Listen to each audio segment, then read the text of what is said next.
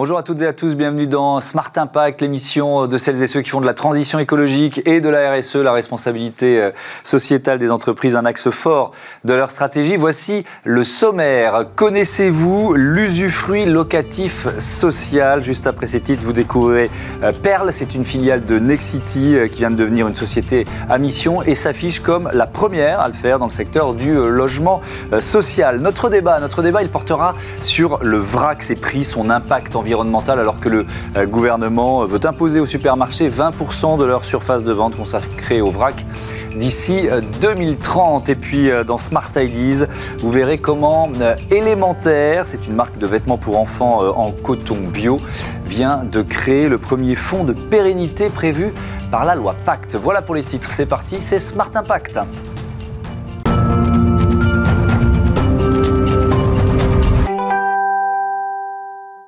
Bonjour Tristan Barès, bienvenue. Bonjour. Vous êtes euh, le directeur général de Perle. On commence par une définition. J'avoue que je, je découvre ce, euh, ce système. C'est quoi l'usufruit locatif social? Alors, l'usufruit locatif social, c'est un mécanisme qui permet de faire du logement social avec des financements privés. Donc concrètement, qu'est-ce que c'est? On dissocie la nue propriété de l'usufruit. Donc la nue propriété, c'est en gros les murs du logement Ouais. qui sont vendus à un investisseur privé.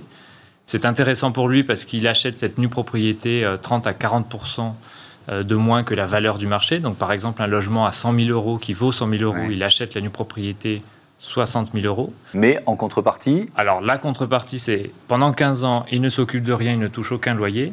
Et pendant 15 ans minimum, l'usufruit, c'est-à-dire l'usage du logement, est confié à un bailleur social euh, qui gère ce logement comme un logement social et qui l'attribue à des ménages qui sont sous plafond de ressources avec un plafond de loyer. Ouais. Et ce qui se passe au bout de 15 ans, c'est qu'on réunifie la nue propriété et l'usufruit, c'est-à-dire que le nu propriétaire qui a investi dans la nue propriété Mhm. euh, récupère l'usufruit, il devient plein propriétaire et il fait ce qu'il veut avec, euh, avec le logement. Donc ça permet de faire du logement social pendant une durée minimale de 15 ans. Mhm. En général, ça va même peut-être, enfin souvent quelquefois jusqu'à jusqu'à 20 ans. on peut le prolonger. On peut le prolonger. D'accord. Donc de 15 à 20 ans, c'est du logement social, c'est Ouais. comptabilisé au titre de la loi SRU, Mhm. c'est du logement social, c'est financé avec de l'argent privé. Le bailleur social ne met pas de fonds propres. La collectivité territoriale augmente son parc de logement social Mhm. euh, et ne met aucun euro euh, dans l'opération. On ne demande aucune subvention à la collectivité territoriale, c'est du financement privé pour faire du logement social. Oui, euh, c'est un peu du gagnant-gagnant à, à- à tous les échelons, si, si- si je vous entends, euh, pour le propriétaire, pour les collectivités locales. on peut revenir là-dessus. C'est euh, c'est vrai que c'est souvent un défi, c'est souvent compliqué pour des collectivités locales de créer des logements sociaux. C'est une réponse que vous proposez. Exactement, c'est une réponse. Et par cet effet de levier que permet le financement privé, on arrive à- à faire sortir des opérations qui ne peuvent pas être financées dans les schémas classiques ou qui sont difficiles à faire sortir dans les, dans les schémas classiques de financement. Là où c'est facile de faire du logement social avec des bailleurs sociaux et de l'argent public, à la rigueur, on n'a pas besoin d'intervenir. En revanche, dès que c'est compliqué, parce que le coût du foncier est cher, Mhm. parce que le prix de l'immobilier est cher, parce qu'il y a des coûts de dépollution importants, parce qu'il y a des coûts de restructuration importants. Là, les schémas classiques ne fonctionnent plus.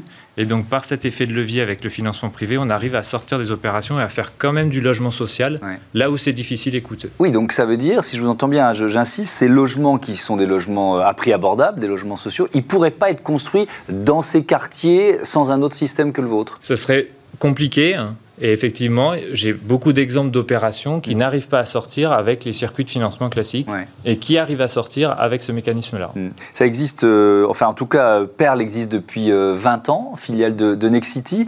Euh, qu- Qu'est-ce qui a initié euh, ce, ce système? C'est une idée de, de Nexity et de Perle? C'est la loi? Comment ça a démarré cette aventure? Alors, c'est la loi qui encadre strictement le, le dispositif. Mhm. C'est un outil, et la loi a inventé cet outil pour être complémentaire du financement classique du, du logement social. Mhm.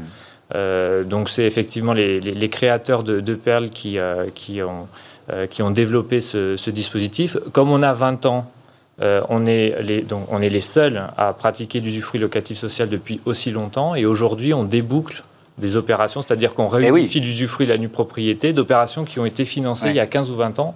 Donc en fait, on- ne fait pas qu'en parler, c'est vraiment pratique aujourd'hui. Oui, donc vous pouvez euh, prouver que ça marche, quoi, en- quelque sorte. Et d'ailleurs, qu'est-ce qui se passe pour les euh, locataires euh, quand, quand on sort de- du, du système, quand, le, quand, comme vous dites, vous débouclez?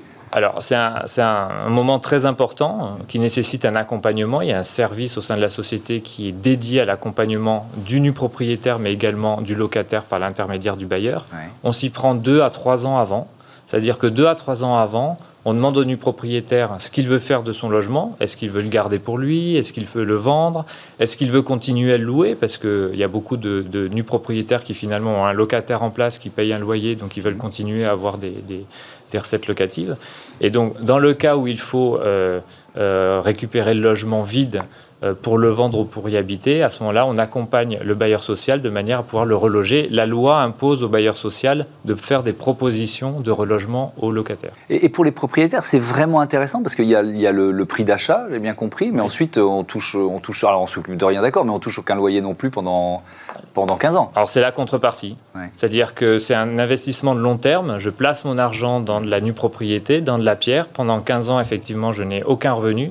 Mais au bout de 15 ans, je récupère la pleine propriété avec une valeur pleine et entière du, euh, du logement et sans, sans fiscalité. Hmm.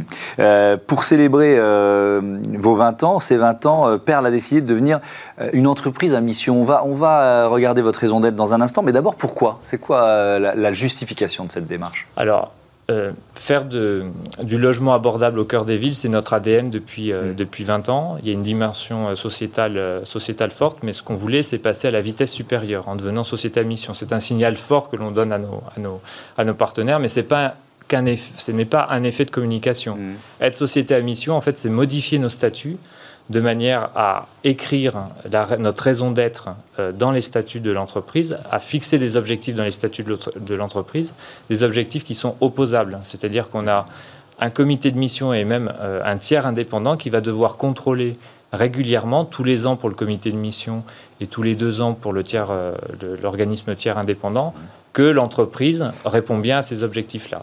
Donc, ce que l'on souhaitait faire, c'est euh, inscrire en dur dans nos statuts notre, euh, ADN, cette dimension sociétale de la, société, faire du logement abordable avec des financements privés euh, au cœur des villes, et en même temps diversifier le produit sur euh, euh, plusieurs axes. Je, vais la lire, cette euh, raison d'être. Parce que nous voulons préserver l'accès à un logement abordable de qualité et favoriser la mixité sociale, nous créons des solutions immobilières fondées sur le partage entre l'usage et la propriété, en fédérant et en accompagnant tous les acteurs concernés, bailleurs sociaux, professionnels du logement, acteurs publics et investisseurs privés, autour de projets qui associent impact social et performance économique. Est-ce que vous diriez que c'est une boussole, une raison d'être? C'est-à-dire qu'il y, y a, je crois que ça fait assez peu de temps que vous êtes arrivé à la direction de, de Pearl, mais, de Perle, mais, quand on se retrouve finalement face à des contraires faut, euh, entre lesquels il faut arbitrer. Est-ce que la raison d'être, c'est une boussole? C'est une boussole, c'est une boussole aussi pour les collaborateurs, parce que c'est un, un processus de transformation de l'entreprise, ça indique le chemin vers lequel on, veut aller, et c'est très en lien, enfin ça doit évidemment être cohérent avec la stratégie de l'entreprise. Et notre stratégie à nous, c'est effectivement euh, de passer, comme je l'ai dit, à la vitesse supérieure, c'est-à-dire en diversifiant le produit, c'est-à-dire que l'ULS, par exemple, peut être décliné sur toutes les politiques euh, publiques du logement. On peut faire du logement très social comme on peut faire du logement intermédiaire. On peut aller dans les grandes villes comme on peut aller dans les villes moyennes. On peut aller dans les quartiers prioritaires de la ville, c'est-à-dire les, les cités, comme on peut faire euh, du logement euh, dans, les, dans les communes, on va dire, un peu plus riches, c'est-à-dire là où il y a un déficit de logement social. Mhm. On veut diversifier les territoires, c'est-à-dire ne pas aller que dans les grandes métropoles, mais également aller dans les, villes plus, plus modestes. également, on veut davantage accompagner euh, nos, nos partenaires. Nos partenaires, c'est qui? Ce sont les, les, maires, parce que ce sont eux qui mhm. portent les politiques publiques, qui portent les projets urbains. Donc ce qu'on souhaite faire, c'est les accompagner, leur apporter des solutions euh, très pragmatiques pour faire du logement abordable dans leur ville. Et c'est également, comme je l'ai dit tout à l'heure, c'est accompagner nos partenaires, nus propriétaires et bailleurs sociaux, mhm. euh, pour que le débouclage se passe bien. Euh, vous avez, vous l'avez dit tout à l'heure, mais vos, deux décennies d'existence vous permettent d'avoir un certain nombre de, recul. Chez, euh, chez Perle, vous avez piloté cinq programmes jusqu'à leur terme, ça représente 111 logements débouclés. Aujourd'hui, vous avez combien de programmes en, en, construction ou en réhabilitation d'ailleurs? Ça peut être des réhabilitations. Hein. Oui, alors on, on fait soit du neuf, soit de l'existence, c'est-à-dire qu'on peut effectivement acheter des immeubles euh, et les réhabiliter. Euh, on est présent dans 168 communes en France. On a réalisé 350 programmes environ. Ça représente 9000 logements. Voilà. Mhm. Donc c'est à peu près les, euh, chiffres de, production de, perles. Et les perspectives? Nous, notre ambition, c'est de, de, continuer sur ce sur rythme-là, mhm. euh, environ 1000 logements, 1000 logements par an. Mais encore une fois, ce qu'on souhaite faire, c'est d'abord répondre à des problématiques particulières des, des, élus locaux. Et les problématiques sont différentes en fonction des territoires. Lorsque je vais dans une ville moyenne, le maire, il me dit que ce qu'il veut, c'est revitaliser son centre-ville. Donc ce qu'il faut faire, c'est aller sur de l'existant, mhm. Restructurer des immeubles, démolir pour reconstruire. C'est pas la même chose dans une autre ville où on me dit, moi, ce que je veux, c'est lutter contre l'habitat indigne. Ou dans une autre ville où on me dit, moi, j'ai des immeubles qui sont vendus pour faire du Airbnb, je veux faire du logement social. Mhm. Ou dans une autre ville où on me dit, je veux faire du logement étudiant. Donc à chaque fois, il faut voir avec la collectivité locale quel est son projet, quel est son, son projet de ville, quelle est la ville de demain, qu'est-ce qu'elle veut offrir à ses, à ses administrés, et regarder en quoi l'ULS peut répondre à ces, à ces problématiques. Merci, merci euh, Tristan Barès. Euh, à bientôt sur, euh, sur Bismarck. Tout de suite, c'est notre débat, notre débat sur le vrac. Retrouvez le débat de Smart Impact avec Veolia.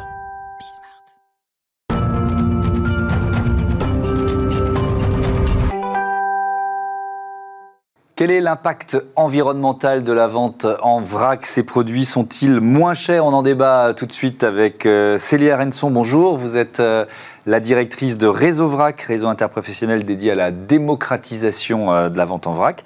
Et puis on est aussi en, liaison, en visioconférence avec Régis Cao, directeur général de WeBulk, place de marché du vrac et du zéro déchet. Bonjour, est-ce que vous m'entendez bien? Bonjour, parfait. Bon, bah, la liaison est bonne, c'est parfait. Euh, l'actualité, évidemment, c'est euh, euh, la loi climat et résilience présentée la semaine dernière en, Conseil des ministres. Elle prévoit notamment le développement de la vente en vrac avec cet objectif affiché, on, va le voir, 20% de la surface de vente des supermarchés en, 2030. Célia Renson, eh, je ne sais pas si vous avez la réponse, mais on en est où aujourd'hui? Ça, représente quoi la vente en vrac pour la grande distribution? C'est quelques pourcentages des surfaces de vente C'est moins de 5% c'est moins de 5%. En fonction de la taille du supermarché, de l'hypermarché et de la taille du rayon vrac, ça mmh. peut être de 0,2 à 2% ah la surface de vente. Donc c'est vraiment très peu. Donc mmh. effectivement, si on souhaite passer à 20% de la surface de vente, euh, c'est x10, c'est faire x10 en très peu de temps. Mmh.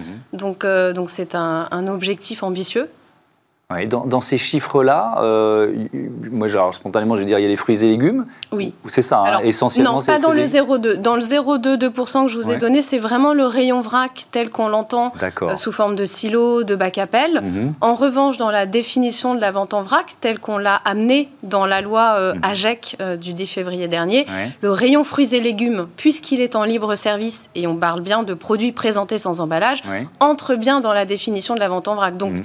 Dans les 20% qui sont euh, demandés, le rayon fruits et légumes sera intégré, mhm. mais on n'aura pas les services à la coupe, comme la boucherie, la charcuterie, etc. D'accord. Régis Cao, est-ce que ça vous semble euh, réaliste, réalisable, 20% euh, des surfaces de vente d'ici 2030 je pense que si c'est un objectif qui est posé par la loi, il est réalisable en magasin. Donc je sais qu'il y a des débats autour des 20%, euh, ce qui porte sur les 400 mètres carrés, enfin sur la surface du magasin ou sur la surface des produits? c'est quelque chose qui est réalisable parce que tous les équipements existent aujourd'hui? Euh, les produits existent aussi. On sait qu'il y a des marques qui commencent à s'intéresser effectivement à la vente en vrac ou du moins sans emballage.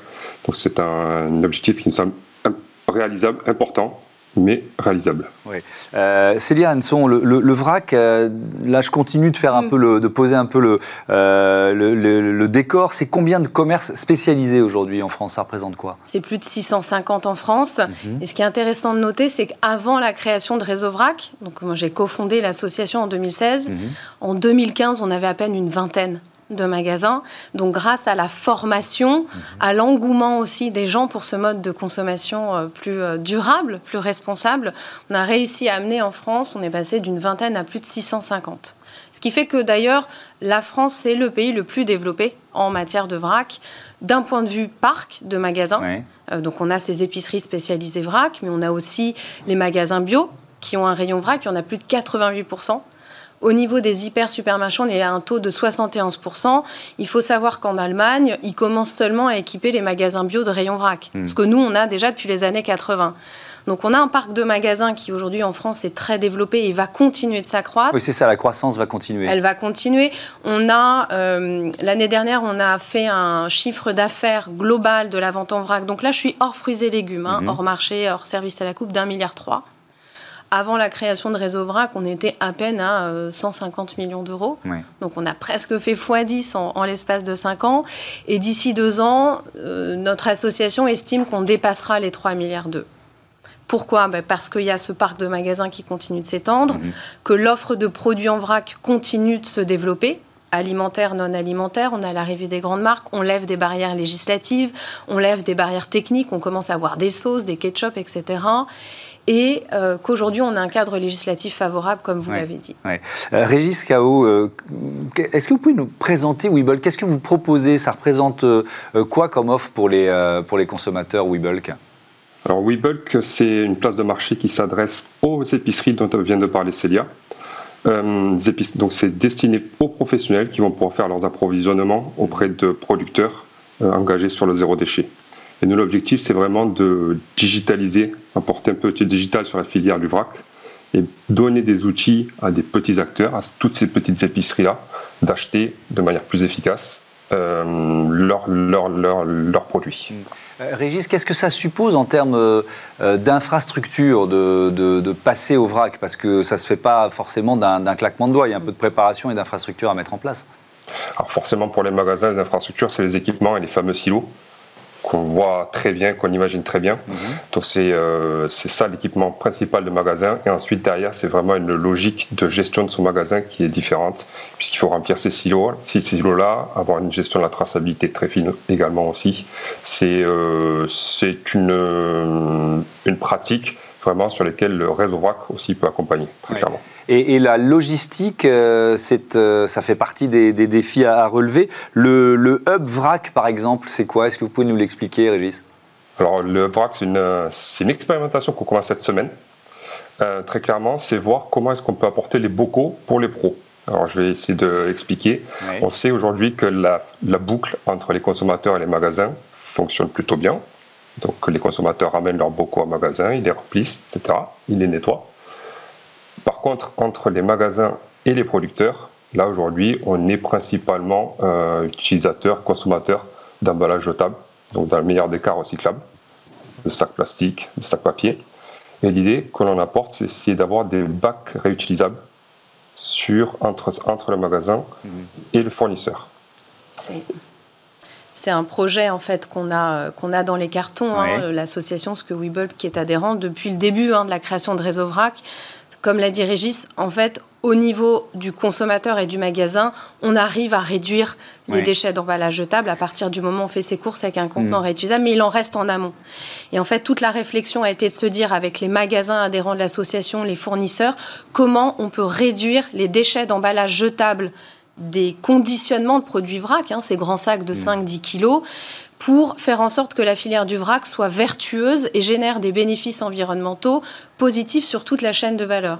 Et du Parce que c'est pas, c'était pas forcément évident, c'est-à-dire que c'est, le paradoxe du, du vrac, c'est que euh, comment vous évaluez son impact environnemental en fait? On, arrive à le mesurer d'un point de vue consommateur. Mmh. Donc le vrac, par la juste quantité, permet de réduire les déchets d'emballage jetable. Aujourd'hui, on jette 7 kilos de nourriture encore emballée par an dans sa poubelle avec aujourd'hui le choix de la quantité, vous pouvez ajuster euh, les quantités achetées à vos besoins, donc de ne pas surconsommer. Côté déchets d'emballage, on le mesure euh, également. On jette en moyenne 50 kg d'emballage ménager dans sa poubelle. Mmh. Aujourd'hui, il y a une étude qui est, euh, qui est parue en septembre dernier qui dit que si tous les Français, sur un an, ne consomment que des biscuits en vrac, on va pouvoir réduire de 8000 tonnes les déchets d'emballage plastique mais pas que. On va pouvoir diminuer par deux les émissions de CO2, quasiment par deux euh, l'eau, la consommation d'eau qui, est euh, nécessaire pour euh, fabriquer ces emballages, etc. On a la même chose sur le gel douche. On peut réduire de 20 000 tonnes les déchets plastiques du gel douche, si on passe à du gel douche en vrac avec des contenants réutilisables, on divise par deux, pareil, la consommation d'eau et de CO2. Mais qu'est-ce qui se passe en amont? De la chaîne de valeur. Donc on arrive bien côté consommateur. Mhm. Et en amont, on a des initiatives aujourd'hui euh, chez les commerçants vrac qui fonctionnent bien au niveau local. On a beaucoup de commerçants qui travaillent avec leurs fournisseurs localement, qui récupèrent des bacs, des seaux, des, euh, des, euh, des, pots de verre. Hein. Mais mhm. qu'est-ce qui se passe au niveau national? Quand vous avez une épicerie en Bretagne avec un fournisseur qui vient de Provence, on ne va pas renvoyer à vide les emballages. Donc il fallait trouver des solutions pour revenir régionaliser ces flux nationaux, d'où le projet de HubVrac, cette plateforme modulaire mhm. euh, qui va venir au niveau régional re-remplir dans des contenants des emballages de conditionnement réemployables les produits vrac, venir être servis dans les magasins, revenir à la plateforme, nettoyer, laver, sécher, mmh. reconditionner, etc. Et on est en pleine actualité puisque ça démarre maintenant. Euh, Régis Cao, on va terminer, il nous reste deux minutes, autour de la question du, prix. Euh, est-ce que le vrac est forcément moins cher? Alors, la question du prix sur le vrac, elle est large dans le sens où il faut qu'on compare les mêmes, le même typologie de produits. Est-ce qu'on parle de. Parce que le vrac, c'est pas un produit à lui-même, c'est une façon de vendre, c'est du zéro emballage. Après, en vrac, je peux vendre du produit de grande marque, du produit bio ou du produit low cost. Euh, très clairement, aujourd'hui, on a l'habitude de dire que le produit vrac est plus cher parce qu'on va comparer souvent des produits qui sont bio à des produits qui ne sont pas bio. Mais la logique, encore une fois, veut que le, produit vrac, puisqu'on n'a pas l'emballage, soit moins cher. Mais et si on compare des produits équivalents, on est vraiment moins cher. si on compare les mêmes produits, c'est-à-dire vous parliez de biscuits, euh, si c'est les mêmes biscuits euh, euh, avec un emballage ou en vrac, ils sont censés être moins chers ces biscuits. On est d'accord, Régis? On, est d'accord. On est d'accord. Ensuite, on a quand même une, logique de coût en amont qui est aujourd'hui à travailler, c'est l'ambition du, du HubVrac, du projet HubVrac, c'est de comprendre quels sont les outils que l'on peut mutualiser entre les différents acteurs mhm. pour pouvoir réduire ces coûts-là de logistique, de transport, de stockage, etc. Euh, qui vont impacter le prix de vente. Le mot de la conclusion sur ce thème du prix, Célia? Ce qu'il faut surtout euh, comprendre, c'est qu'avec le vrac, vous allez réaliser des économies. Quand vous avez besoin d'acheter trois gâteaux, pourquoi mm. vous allez dépenser pour 12 gâteaux? Il est là aussi. Mm. Aujourd'hui, on a quand même 10 millions de Français qui vivent en dessous du seuil de pauvreté. Je pense que ça va s'aggraver aussi avec la crise sanitaire. Euh, si vous avez besoin d'acheter uniquement 50 euh, grammes de céréales, 20 euh, grammes de riz et 10 grammes de beurre pour terminer la fin du mois et que ça rentre dans votre budget, c'est possible. Nous, aujourd'hui, on a dans les épiceries vrac des tickets à 39 centimes. Et ça, c'est possible avec le vrac, de mieux maîtriser son budget. On termine là-dessus. Merci beaucoup. Merci à, tous les deux d'avoir participé à ce, débat. On passe à Smart Ideas. Vous allez voir, c'est élémentaire. Smart Ideas avec BNP Paribas Découvrez des entreprises à impact positif.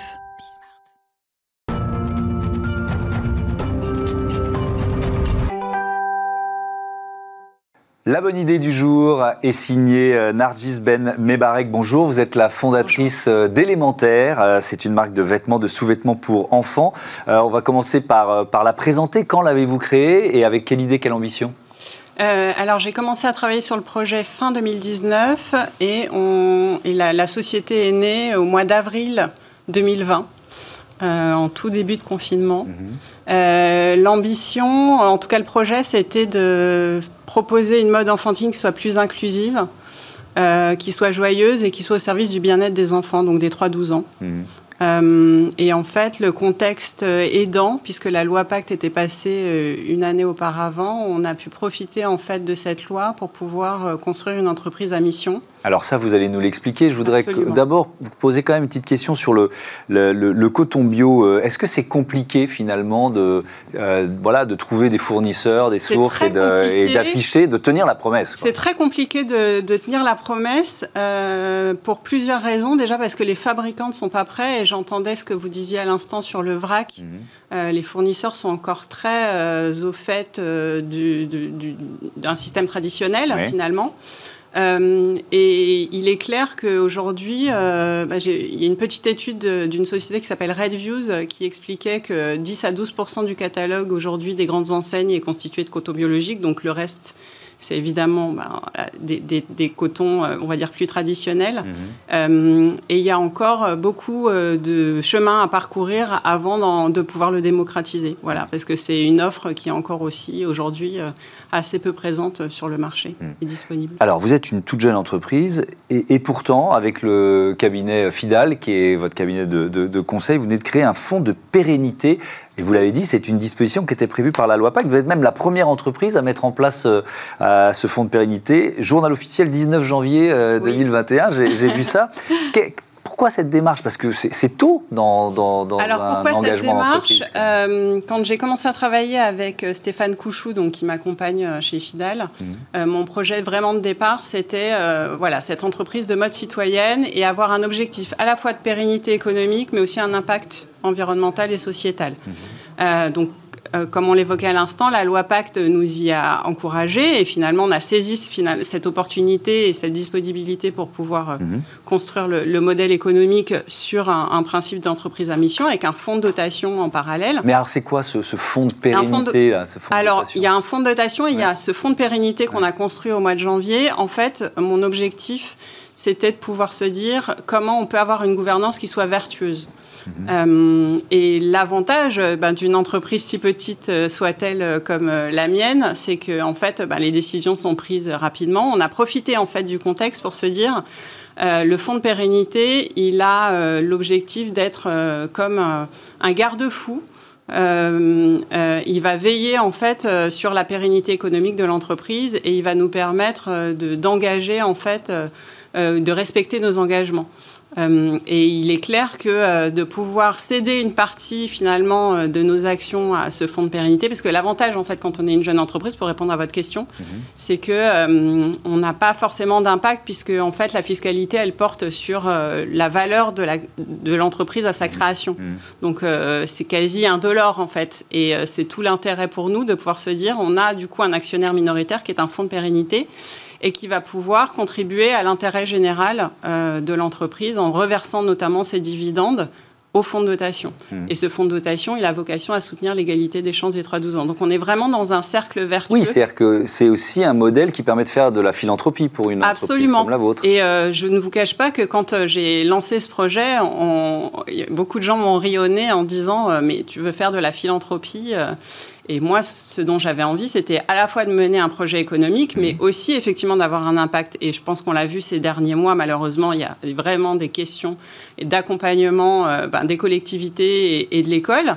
Euh, et, ce projet, il a vraiment vocation à se dire, on peut créer de l'emploi, on peut avoir euh, du coup une vertu économique, mais on peut aussi avoir des objectifs sociétaux forts pour pouvoir accompagner en fait l'impact. Notamment, moi, j'ai choisi l'égalité des chances et le déterminisme social. Et ben voilà, bravo pour cette démarche. Merci Nargis Men Mebarek et bon vent à, élémentaire. voilà, c'est la fin de cette émission. Elle est passée vite, c'est bon signe. Je vous donne rendez-vous demain 9h, midi 20h30 sur Bismarck, la chaîne des et des audacieux. Salut